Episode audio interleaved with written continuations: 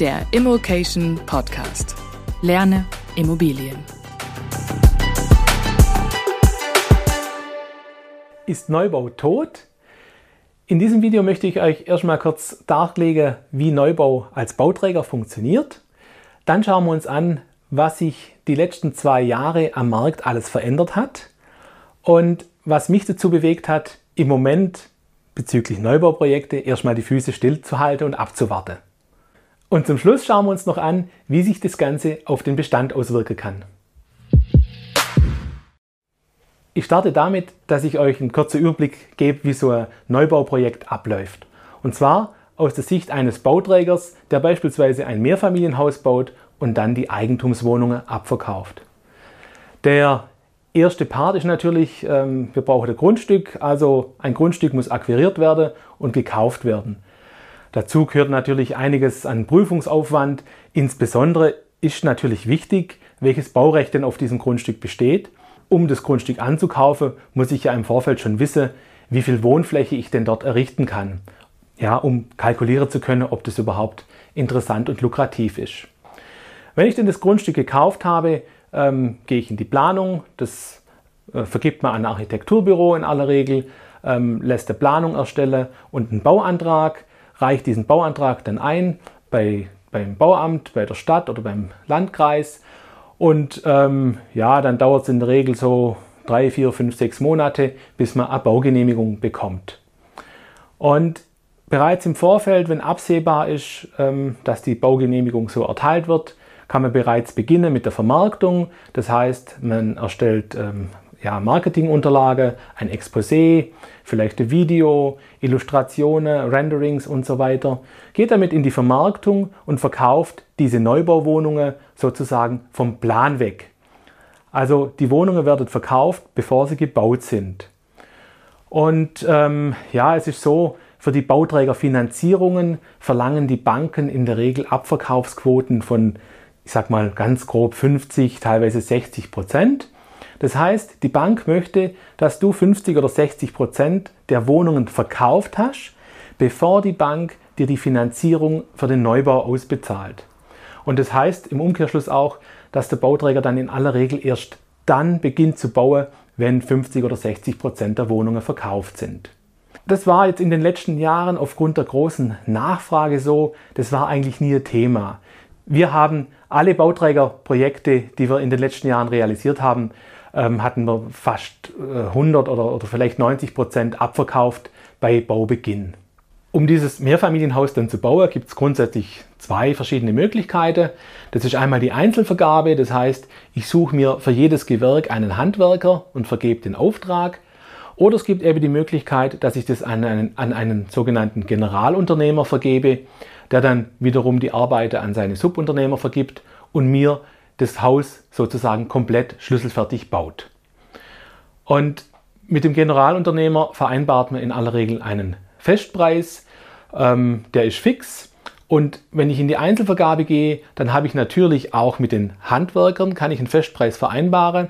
Allerdings ist es da in der Regel so, dass ich das über die Zeit verteilt mache. Das heißt, ich, ich vergebe erstmal die Erdarbeiten, dann vergebe ich die Rohbauarbeiten und so habe ich praktisch meine Preissicherheit erst Stück für Stück im Laufe der Monate. Das ist beim GU-Vertrag einfacher. Da schließe ich vor Baubeginn diesen GU-Vertrag und habe sofort fix meine Gesamtkosten. Dann muss das Objekt natürlich noch gebaut werden. Das heißt, ähm, die Qualität und der Zeitablauf müssen überwacht werden. Und am Ende ähm, müssen die Wohnungen an die Käufer übergeben werden. Und das Ganze, also vom Ankauf bis zur Übergabe, bis zum Abschluss dieses Projekts, würde ich sagen, ist ein Zeitraum von zweieinhalb bis drei Jahre, das einfach ja, vergeht, bis dieses Projekt abgeschlossen ist. In meinem Bauträger-Webinar, das ich in der Masterclass halte, da habe ich immer schon darauf hingewiesen, dass dieser lange Zeitraum ja irgendwie auch ein Risiko darstellt. Und die letzten Jahre habe ich dann immer gedacht, naja, äh, diese Anmerkung, das interessiert nicht wirklich jemand, äh, weil die Preise gingen ja nur nach oben, die Verkaufspreise, und das war eigentlich nie ein Thema. Und jetzt sind wir genau an dem Punkt, wo wir eben ganz stark darauf achten müssen, auf diese lange Laufzeit. Denn schauen wir uns doch mal an, was allein in den letzten beiden Jahren passiert ist. Anfang 2020 gab es plötzlich eine ganz große Unsicherheit am Markt. Die Nachfrage hat plötzlich gestockt ähm, und niemand wusste so genau, wohin sich die Immobilienpreise entwickelt. Ähm, zusätzlich kam dazu, es war schwierig, auch Neubau zu realisieren. Es äh, kamen die ersten ja, Zeitpunkte, wo Materialknappheit herrschte. Ähm, zusätzlich war es problematisch, Personal zu bekommen oder auch äh, Handwerker zu bekommen. Die durften teilweise nicht mehr ausreisen. Ja, wenn man mit ausländischen ähm, Handwerker, mit ausländischen Subunternehmer arbeitet, dann durften die plötzlich nicht mehr nach Deutschland einreisen. Ähm, die, die da waren, konnten nicht in, in größere Unterkünfte übernachten, in so Handwerkerzimmer. Also das gab da einige Probleme, ähm, ja, die am Neubau durchaus für Schwierigkeiten gesorgt haben. Der Markt hat sich dann relativ schnell wieder erholt, also ähm, die Nachfrage war stabil oder eher sogar höher. Ähm, ich hatte persönlich den Eindruck, dass viele Marktteilnehmer da waren oder viel, auch viele private Käufer, die einfach äh, Geld anlegen wollten, ja, die ganz klassisch in Sachwerte, ins Betongeld investieren wollten. Und so war die Nachfrage im Neubau dann eigentlich wieder eher noch stärker als die Jahre zuvor. Anfang 2021 haben dann so langsam die Preise angezogen, eben auch ganz speziell für Baumaterial. Damals war Holz und Baustahl ähm, ganz stark im Gespräch. Die Preise haben sich sehr stark erhöht.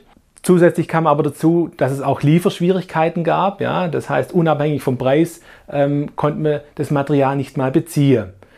Und auch das hat sich aber so im Laufe des Jahres oder des Sommers 2021 wieder einigermaßen normalisiert. Ähm, mit diesen Preissteigerungen konnte man umgehen. Und im Herbst kam dann natürlich auch noch die erhöhte Inflation dazu. Und bis zu diesem Zeitpunkt war es so, ähm, ja, dass die Handwerker bzw. dann auch die Generalunternehmer diese ganze Faktoren ähm, irgendwie ausgebügelt haben. Also die haben dafür gesorgt, dass sie das Material irgendwie herbekommen, die haben dafür gesorgt, dass sie genügend Arbeitskräfte haben ähm, und haben natürlich auch diese Preissteigerungen irgendwie, äh, ja, sag mal, ausgebügelt oder musste das irgendwie tragen. Und ab diesem Zeitpunkt ähm, war es denn für mich persönlich sehr schwierig, überhaupt ein Neubauprojekt zu planen oder zu kalkulieren. Wenn ich also Preise angefragt habe ähm, bei Handwerker, habe ich keine verbindliche Auskunft bekommen. Ich äh, habe keine Auskunft bekommen, wann die Arbeiten ausgeführt werden können. Und so war es eigentlich nahezu unmöglich, irgendwas zu kalkulieren. Ähm, gleichzeitig habe ich mich persönlich dann auch gefragt, wie sich die Immobilienpreise entwickeln weiterhin. Ähm, auch da habe ich äh, eine gewisse Unsicherheit verspürt und habe dann aus, von dem Zeitpunkt an eigentlich entschieden, dass ich aktuell keine Neubauprojekte mehr vorantreiben möchte. Ich habe zwar natürlich äh, noch Grundstücke ähm, im Bestand, Vorratsgrundstücke. Wir haben auch Bauanträge am Laufe, die gerade in der Genehmigung sind. Aber ich habe aktuell keines dieser Projekte, das ich vorantreibe oder mit dem ich an den Markt gehe. Ich habe diese Entscheidung für mich also relativ früh getroffen und habe aber trotzdem am Markt wahrgenommen, dass es noch andere Bauträger gab, ähm, ja, die da mehr oder weniger äh, äh unverblümt weitergemacht haben und weitere Projekte vorangetrieben haben. Schauen wir mal weiter, jetzt in das Jahr 2022.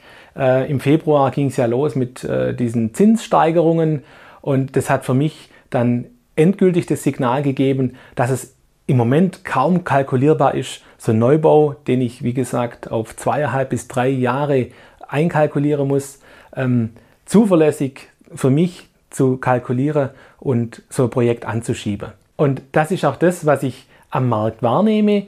Ähm, Im Moment werden kaum neue Bauprojekte gestartet. Und dasselbe gilt im Prinzip auch für Einfamilienhäuser. Auch da habe ich das jetzt schon ein paar Mal beobachtet, ähm, dass es Reservierungen gab für ganze Baugebiete, beispielsweise bei uns in, in einer kleineren Ortschaft. Ähm, und da habe ich jetzt äh, letzte Woche live mitbekommen, dass diese ganzen äh, Reservierungen alle storniert wurden. Das heißt, diese Grundstücke sind nicht verkauft, heißt aber auch, da wird nicht gebaut. Was jetzt aber spannend ist, dadurch, dass weniger äh, Bauprojekte gestartet werden, merke ich, dass Handwerker wieder besser verfügbar sind. Also ich bekomme tatsächlich wieder Anfragen von Handwerkern, ähm, ob ich mit ihnen zusammenarbeiten möchte. Das war die letzten Jahre undenkbar. Und die Tatsache, dass weniger gebaut wird, heißt natürlich, dass der, die, die Nachfrage für den Bestand steigt. Ja? Es gibt ja immer noch Interessenten, die nach wie vor kaufen möchten. Und wenn kein Neubau verfügbar ist, dann wird sich diese Nachfrage natürlich auf die Bestandswohnungen konzentrieren. Es könnte jetzt aber eine ganz interessante Zeit anbrechen für diejenigen, die neu bauen möchten, um selber zu vermieten. Erstens, äh, es sind weniger Teilnehmer am Markt, die Grundstücke kaufen, wie ich vorher beschrieben habe. Die Bauträger sind eher zurückhaltend im Moment. Das heißt, ich könnte einfacher an ein Baugrundstück kommen und vermutlich auch günstiger als bisher. Und zweitens habe ich vorher auch kurz erklärt, die Handwerker sind wieder besser verfügbar. Also auch da wird es vermutlich einfacher, Handwerker zu bekommen und vielleicht auch bessere Preise wieder zu bekommen.